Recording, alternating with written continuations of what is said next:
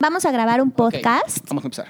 Van a ver el, el proceso de grabar un podcast. No es nada así como tan... Nada más tienes que bajarle tú a tu volumen. Ah, Ahí. no es como de tanto show, la verdad es menos glamoroso de lo que parece esto de grabar podcast, pero yo lo disfruto Si muchísimo. alguien quiere donarnos tiempo en cabina, ¿no? En alguna buena producción, yo con gusto eh, les haría un contrato, ¿no? Para que nos paguen. Y así, Y así les demos, la verdad, un súper beneficio a su cabina. así es. Bueno, entonces, tres, dos. No me acuerdo qué tengo que decir, espera. Ahorita te lo paso. Ah, ok. ¿Te acuerdas de Anamasca Parada en la Parad? Y que cuando abrió los ojos el monstruo no estaba ahí. ¿Eres de aquellos que afirman no tener creatividad? Pues, ¿qué crees? Esto es tacos de sesos. Nutriendo tu cabezota. Es a propósito porque hacemos una pausa. Ok, ya lo escuchaste. Perfecto.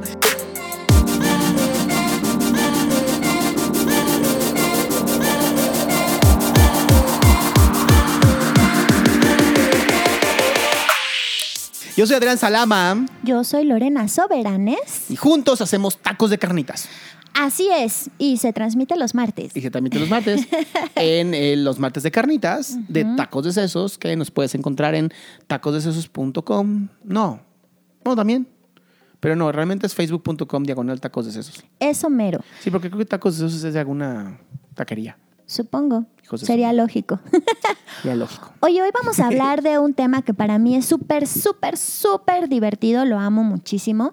Eh, como hablábamos al inicio, estas, estas eh, referencias, no todo el mundo las va a ubicar, el de Ana Masca parada en la parada. ¿En serio? ¿No, no todos vieron a Cepillín? No creo. Era, era internacional, ¿no? No sé, en. Paraguay lo vieron. y bueno, estos son, son estos juegos. La, la semana pasada hablamos de cómo el celular puede, aunque tiene muchísimas ventajas, también puede volver un poco bruta a la gente, ¿no? Porque, Y Lores está viendo sumamente linda diciendo poco. porque evita que las personas vayamos desarrollando en la cabezota, en nuestro lóbulo frontal, como decías, esa esa innovación, ¿no? Ese, ese estar innovando y estar viviendo cosas distintas cada vez. Y entonces, esto es algo que desde niños, al estar aprendiendo cosas como esta canción de la mosca parada en la pared con las diferentes vocales o el cuento más corto del mundo que era y cuando abrió los ojos el monstruo seguía ahí. Cuando la realidad es que la loca era ella y tenía que ir a un psiquiatra porque veía monstruos. Esa puede ser una interpretación, ¿no? Pero es, es precisamente a lo que nos lleva ese cuento, el cuento más corto del mundo, que es a imaginar escenarios, ¿no? De qué, de qué iba ese, ese cuento, ¿no? Todo lo que tú podías desarrollar alrededor de, ese, de esa sola línea. Ujú. Y justamente en el podcast pasado habíamos hablado de cómo tú, Lore, habías entrado en este curso de, de escritura creativa, Escritura ¿no? creativa, que sí. da Edna Aponte. Edna Aponte. Muy recomendada. Edna, ¿cómo estás? Ya, ya nos habías saludado. Gracias por tus comentarios. este, seguramente ni nos escucha, pero no importa. Igual te amamos. Yo le ¿no? puedo decir el otro lunes. Va, dile que le hablamos de ella. Hablamos de ti. Porque no la digas verdad qué, es para que, que diga de qué diablos hablaron. Entonces se ponga a escuchar todo el podcast y se aguante hasta la última parte. La verdad es que es una, es una escritora y maestra que me cae súper bien.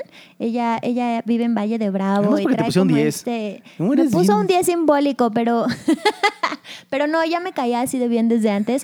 Y me parece que eh, es bien bonita cómo enseña y cómo facilita que yo no me juzguen ni me presione por lo que hay- por hacer las cosas bien. ok. ¿no?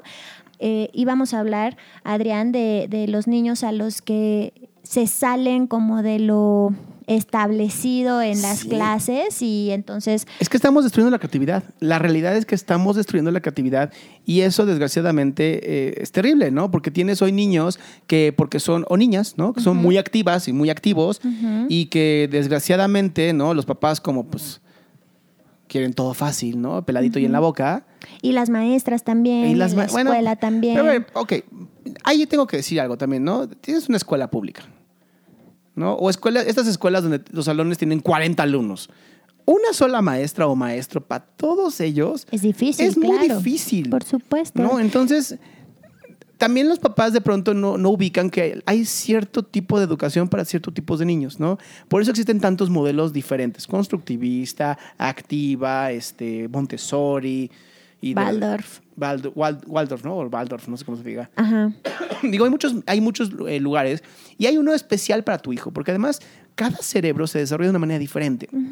Y al ser el cerebro un, un- un mecanismo, un órgano que se va autoactualizando a sí mismo, pues si un niño tiene demasiada actividad, no siempre tiene déficit de atención. Claro. O sea, puede tenerlo, ¿no? Pero bueno, si te pones a leer a este... Ay, se me olvidó el nombre de este chico que escribió... Bueno, este sí, chico, ¿eh? Este es, es un médico que escribió el libro de mm, El fantasma que está dentro, El fantasma que está entre nosotros, que es un libro que habla del déficit de atención. Ajá. Él habla de que muchos de los niños con déficit de atención son niños que tuvieron algún tipo de trauma. Y, Y ese trauma, exacto, ese trauma generó que se fuera, ¿no? Porque no se podía escapar, no podía pelear, no se podía congelar, ¿no? Porque igual le metieron una madriza. Y entonces desarrollan el déficit de atención como un método de... de Mecanismo de Ajá, un defensa. mecanismo de defensa. Y que además se puede trabajar con ellos y con ellas y se puede generar eh, que tengan una vida bastante creativa siempre y cuando los, los, los lleves, los encauces, ¿no? Sí, creo que en general la sociedad, para la sociedad es más fácil acomodar a todos los niños y luego a los jóvenes y luego a los adultos en, en cajitas, ¿no? O sea, tú no te salgas de esta cajita porque es más fácil para mí saber cómo relacionarme contigo si te puedo acomodar en esta cajita. Claro. Entonces, las personas se van acomodando a distintas cajitas porque están, porque están siendo presionadas para ello. Todos pasamos por ahí, ¿no? Y en el proceso vamos perdiendo esta capacidad para expresarnos espontáneamente, esta capacidad para ser exactamente lo que estoy necesitando ser en este momento, ¿no? Al, acomodarme en una cajita, pues entonces ya hay una... eh, una estructura clara de cómo me tengo que comportar aquí donde estoy desde la cajita en la que a mí me acomodaron. Y entonces, eh, bueno, yo cuando doy clases en, en- la maestría de creatividad, pues me enfrento a eso, a personas que de entrada tienen resistencia a la materia de creatividad, ¿no? Es como, ¡ah! parece que van a entrar al matadero, yo qué sé, y lo primero que dicen es, yo no soy creativo. Exacto. Sí, por eso siempre compré la misma ropa del mismo color, así azul y negro. Ya. O a lo mejor ni siquiera, ¿eh? A lo mejor son personas que se visten eh, bastante más eh, colorido y con bastante más opciones, pero no se dan cuenta que eso es una- un acto creativo. ¿no? No se dan cuenta de que sí tienen actos creativos. Tenemos un poco eh, delimitada la creatividad a lo que es bellas artes, este, no sé, pintar, bailar, escribir. Eh, Como dices tú, ¿no? las siete artes, ¿no? Este, Si no tienes alguna de esas siete artes, entonces no eres no creativo. eres creativo. Cuando a lo mejor resuelvo 25 problemas al día de las formas más inimaginadas y de las formas más eh, raras, espontáneas e innovadoras, y no asumo, no me puedo dar cuenta que eso en sí es un acto creativo. Correcto. Ahora, creo que es importante también es- ex- expresar, ¿no? La- esto, la necesidad de ser creativo. Sí. O sea, de niños y de niñas somos sumamente creativos. Este, yo que tengo la bendición de tener justamente uno, un hombre y una mujer, ¿no? Observo claramente. ¿Como hijos? Como hijos. observo claramente, no, como, como parejas, imagínate. Bueno, También puede ser, ¿no? hay que especificar Hay que especificar. Pero bueno, es que son mis bendiciones. tus ¿no? bendiciones. Entonces, como mis bendiciones, ¿no? Yo, yo veo sus actos creativos, ¿no? Y es impresionante cómo cada uno ya nace con su propia personalidad, ¿no? Su o sea, propio carácter, sí, eh, temperamento. el, gordo es, es divertidísimo porque como ahorita agarró la onda de que ya quiere caminar, Ajá. ¿no? Es tocar todo. O sea, va a una, a un cosita, como que con el dedo índice, le rasca aquí, luego camina para el otro lado, le rasca acá, luego así, pero no tarda ni un minuto en cada cosa. O sea, no tiene como esta parte de poner atención De en un- contemplación. así de, uh, voy a contemplar. No es, "Ah, tengo que conocerlo todo, ¿no? Ujú. Y me acuerdo mucho de mi gorda, este, completamente diferente. O sea, de pronto eh, se concentraba en algo. Me acuerdo que amaba el teclado de mi computadora. Ajá. Entonces le compré un teclado y se lo puse en su, en, el- en su cuarto de juegos, ¿no? Y entonces estaba ahí contemplando las letras y, y las tocaba y las miraba. ¿no? Y, y era muy divertido observarlo. Y entonces hay que aprender, bueno, yo como papá pues, estoy en esa tarea de ir aprendiendo cómo ir encauzándolos, porque es nuestro trabajo. Claro. O sea, el trabajo de un papá es encauzar, no es aventarlo a la escuela y que la escuela se, se se encargue, ¿no? Sí, ¿no? La escuela le va a dar una parte muy fundamental de educación, valores, pero pues tienen que venir también fundamentados de ti. Claro, y creo que una, una parte que a veces se les olvida a los papás, yo pienso, porque pues no tengo hijos, pero es algo que he visto, es que los mismos papás estaban tratando de acomodar a sus hijos en cajitas, ya de entrada. Sí, Y sí, creo sí. que una parte bien valorada para un adulto será la, el que sus papás le hayan permitido, facilitado, no acomodarse en una caja, ¿no? Experimentarlo todo y eh, permitírselo todo para poder identificar quiénes son. Ujú. ¿Qué digo? También el hecho de, de tener tantas opciones también se convierte en un problema, Claro. ¿no? O sea, creo que tienes que aprender, y ahí cada quien, cada sus hijos educa como los puede educar, ¿no? Aprender cómo puedo maximizar a mis hijos en las habilidades que puedan llegar a tener, ¿no? Y que manifiesten ellos. Perdón, te interrumpí. No, no, no, está perfecto. Creo que lo único, lo único en donde sí tendría que ser como muy eh, específico es en la disciplina. O sea, va, lo vas a hacer, pero eres disciplinado. Sí. Lo vas a hacer bien. Sí. ¿no? Ahora quieres piano. Perfecto. Vas a practicar piano estos días, estas horas. Sí, que lo experimenten todo no quiere decir que bien. vayan por la vida como chiva loca. O sea, Exacto.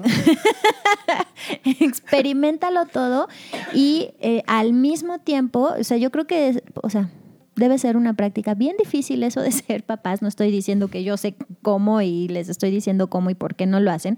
No, sino creo que el que un papá o una mamá observe a su hijo, observe cuáles son sus fortalezas, cuáles son sus estilos, qué se les facilita más y explotar lo que se les facilita más en lugar de quererlos acomodar y tienes que hacer, bueno, en esto, en esto, en esto, en esto. Creo que es lo que luego no, no funciona tan bien, ¿no? Creo que este explotar eso que ya notaste en tu hijo, que le gusta, que le apasiona y que le sale, y entonces desde ahí empezar a, a facilitar que desarrollen la disciplina y la constancia. ¿no? Dijiste algo bien importante. O sea, ¿cuántas veces como papás no castramos a nuestros hijos creativamente? ¿no? Porque yo siempre quise que mis hijos tocaran el violín. No es mi caso, ¿no? Pero bueno, sí tengo algunos conocidos. Siempre quise que tocaran el violín. ¿no? Y no le gusta tocar al niño o la niña el violín. Pero le pagan las clases y la disciplina. Y, Y el Te- niño va a tocar el violín. pues sí, lo va a tocar, ¿no? Porque te adaptas. Creo que en el único proceso en donde sí está bien que se encauce de una manera como más proactiva y no tan delimitada que el niño decida es en deportes. ¿no? Porque no siempre nos gusta hacer deporte, ¿no? O sea, como adultos, ¿no? De pronto como de, oh, tengo que ir al gimnasio. ¿no? O tengo que salir a correr, lo que sea, para estar sano. Ajá. Es difícil. A los niños o a las niñas sí creo que es importante inculcar un deporte, aunque no les guste. Sí, la actividad física. La actividad física, ¿no? En la parte de instrumentación, yo creo que sí, sí es importante también que toquen un instrumento. Pero te lo juro que cuando conoces varios instrumentos, hay uno que siempre te llama más Sí. la atención. No, a mí me encanta la guitarra. O sea, amo la guitarra. No la toco ni para ni pa limpiarla, ¿no? y fui encausado más bien al piano. ¿No? Y sí, pasé piano y pasé estrellita 1, estrellita 2, estrellita 3, ¿no? Iba yo en Yamaha, yo no juraba que Yamaha era, era nomás instrumentos musicales, luego supe que era motos, dije, ¿por qué no me metieron a mejor andar en motos, no? Sí, lo que querían es que estuviera en Yamaha. Ajá, yo podía estar en Yamaha. Pero no, lo mío, la verdad es que nunca le seguía lo del piano. Este. Y tampoco es culpa de mis padres, ¿no? O sea, pues es lo que había y ahí estaba mucho más sencillo y adelante. Este, deporte, siempre hubo deporte, porque bendito Dios, mi mamá tenía que cansarnos. Porque si no, yo hubiera sido catalogado como un niño con, con déficit de atención. Estaba muy activo siempre, ¿no? Tenía chinches en la cola, decían por ahí. Sí. Este, me acuerdo que en la escuela me ponían así en un escritorio lejos de todos los niños porque yo hablaba con todos los niños. Y luego me mandaron a la dirección porque yo estaba hablando con el enchufe, Ajá. haciendo una historia en mi cabeza de que del enchufe iba a salir Satanás y, ya sabes, Wow. aquí súper divertido. Wow. Y bueno, obviamente la dirección, ¿no? Ya la directora ya se reía cuando me veía ahí. Sí, no, "¿Qué yo creo hiciste?". que si alguien me hubiera puesto a mi atención, hubiera dicho que tengo déficit, no con hiperactividad, porque era, fui una niña sobreadaptada. Ujú, A mí no me dejaban hacer nada, ¿no? Entonces yo no hacía nada. Pero eh, me iba, o sea, tenía mi mecanismo de defensa de, ah, ¿sabe? ¿saben qué? Ahí se ven y me iba con la cabezota, ¿no? Entonces a mí me costó muchísimo trabajo darme cuenta de que me gusta. Pero eres, eres creativa. ¿no? Porque el hecho de estar en tu cabeza genera la creatividad. mi trabajo fue, o, o mi reto fue bajar de todo esto que pasaba en mi cabeza a un acto creativo, ¿no? O sea, ponerlo afuera de mí, a construir algo con eso, me costaba mucho trabajo. Ahora, si tú eres de esas personas que eh, se siente que no es creativa, yo sí te recomiendo que empieces a hacer algo. eh, Escritura, este, música. Yo, y, y a lo mejor yo te recomendaría que empieces a darte cuenta como así como eres, Ujú. sí eres creativo, porque todas las personas somos creativas.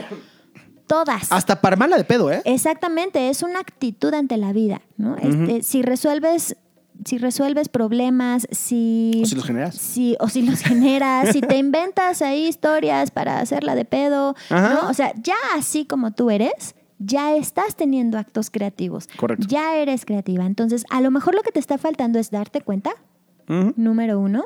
Y número dos, darle cauce, darle un cauce a lo mejor más saludable o más orientado hacia la vida. ¿No? Además me gusta mucho lo que estás diciendo, porque es esto de construir desde lo que ya tienes. ¿no? No, no es inventarte el hilo negro, es construir desde lo que ya tienes. Ya eres una persona creativa, bueno, dale. Y entonces sí, ahora, ¿qué te gustaría probar? ¿Qué te gustaría experimentar que a lo mejor crees que no lo puedes o que no te va a salir o que no tiene ningún caso? Por ejemplo, mi mamá hablaba de que dibujar no servía para nada. Ella dibuja hermoso y toda su familia son como tienen como ese talento. Sin embargo, para mi abuela era algo que no tenía eh, ningún valor, era perder el tiempo. Sí. Entonces mi mamá pues no se permitía perder el tiempo, por, por lo Claro. tanto no se permitía dibujar. Entonces cuando ella ya resuelve eh, su concepto ahí aprendido, su creencia limitante de eh, sobre perder el tiempo, se puede permitir experimentar esto que a ella le gusta tanto y que más bien tenía que ver con otra persona y con una creencia que nada tiene que ver con la creatividad, ¿no? Entonces, Y además, ¿sabes qué? Yo creo que es importante también dar a conocer que eso que, eso que te interesa, ya hoy en internet encuentras a alguien que te puede ayudar gratuitamente a hacerlo. ¿no? Yo aprendí a usar, no la guitarra, pero aprendí a tocar el ukulele en YouTube. Sí, me metí a YouTube, ahí dan clases, las tomé gratuitamente sí, y tuve disciplina, ¿no? Una hora todos los días. Y ya cantábamos mi hija y yo la de lava, y cantábamos la de Over the Rainbow, ya sabes. Pero es bien bonito porque no tuve, porque siempre están las cosas que no tengo dinero. Ay, bueno, está bien, no tienes dinero, no hay problema, es gratis. Claro. Ahora, ¿cuál es tu excusa? claro. No tengo tiempo, siempre tienes tiempo. O sea, siempre tienes tiempo. Sí, en general este tipo de, de conductas no las llevamos como son, como son conductas que nos van a llevar hacia crecer, hacia abrir la conciencia, hacia conectar con algo más bonito. El no yo, esta estructura que nos dice, no, sigue siendo un loser, así estás mejor, ¿no? Exacto. va a estar ahí haciendo ruido, ¿no? Va a estar ahí eh, diciendo cosas que pareciera que tienen mucho sentido, pero que nada más van a estar impidiendo que nos movamos hacia allá. Correcto. ¿Ibas a decir algo? No sé, resp- respiramos al mismo tiempo, entonces ya no sé. Así de sincronizados estamos. ¿Qué tal, eh? Fíjate que yo empecé a pintar acuarela. Yo no sé dibujar, nunca he tomado clases de dibujo. Me cuesta mucho este tema de la perspectiva y así. Me cuesta mucho. O sea, yo dibujo algo y lo dibujo así plano y sin perspectiva, ¿no? Sí, me cuesta mucho trabajo. Sin embargo, empecé a, a meterme a YouTube y a Pinterest y así. Empecé a pintar acuarela y ¿qué crees? Me sale por tus mandalas. mis mandalas. No, sí, no, eso tus mandalas sí te son otra cosa. Ahí sí me llevó, me llevó tiempo. Creo que esto que tú dices de la disciplina y la constancia es bien importante, ¿no? Obviamente mi primer mandala está cagadísimo. está feo. Pero ya hoy ya me salen ahí más o menos. Ahora entiendes por qué los tibetanos hacen mandalas y los borran. Sí, para Nadie olvidarlo. lo vio, nadie lo vio. Aquí no pasó nada. Pues entonces te invitamos a que seas sumamente creativo. Te invitamos a que nos sigas en Facebook, facebook.com, diagonal tacos de sesos. Así es. Y hoy nos puedes escuchar por Spotify, por Apple Music, por Google Music, por la plataforma que se te antoje de podcast. Nos puedes escuchar. Te invitamos también a que, a que invites a tus amigos, compartas estos, este, estos audios, estos podcasts, Sí. porque te sirven a ti, les sirven a ellos y al final estamos creando una comunidad de conciencia, que es sumamente importante. Mientras más platican. conscientes, ajá, mientras más conscientes seamos, creo que hacemos un mundo mejor. Sí. ¿no? Entonces, si hoy tienes hijos y no tienes ni puta idea qué hacer con ellos, pide ayuda. Hay Así muchos es. foros de mamás, hay muchos lugares. Es más, yo te recomendaría pregúntale a tu mamá. Para empezar, ¿no? Para empezar, o tu papá, ¿no? Depende de quién esté presente. O a una mamá o un papá que, que, que tú consideres que, que tienen una forma que te va, ¿no? De, de educar a los hijos. Sí, pero tiene que ser que te vaya, por favor. Porque luego hay unas que son así como medias especialitas que quieren como empezar a educar a todos como sus hijos. y sus hijos están como, ya sabes, como que parecen psicos de ese niño va a matar a alguien en algún momento. ¿No? No, no estoy hablando de nadie que yo conozca. sí. No, pues ya no me junto con ella. Pero bueno, ya esto es todo de ahorita, que, tacos de sesos. ahorita que terminemos me platicas. de Ahorita te- ahorita te platico. Bueno, pues cuídense mucho, que tengan un hermoso día. Chao.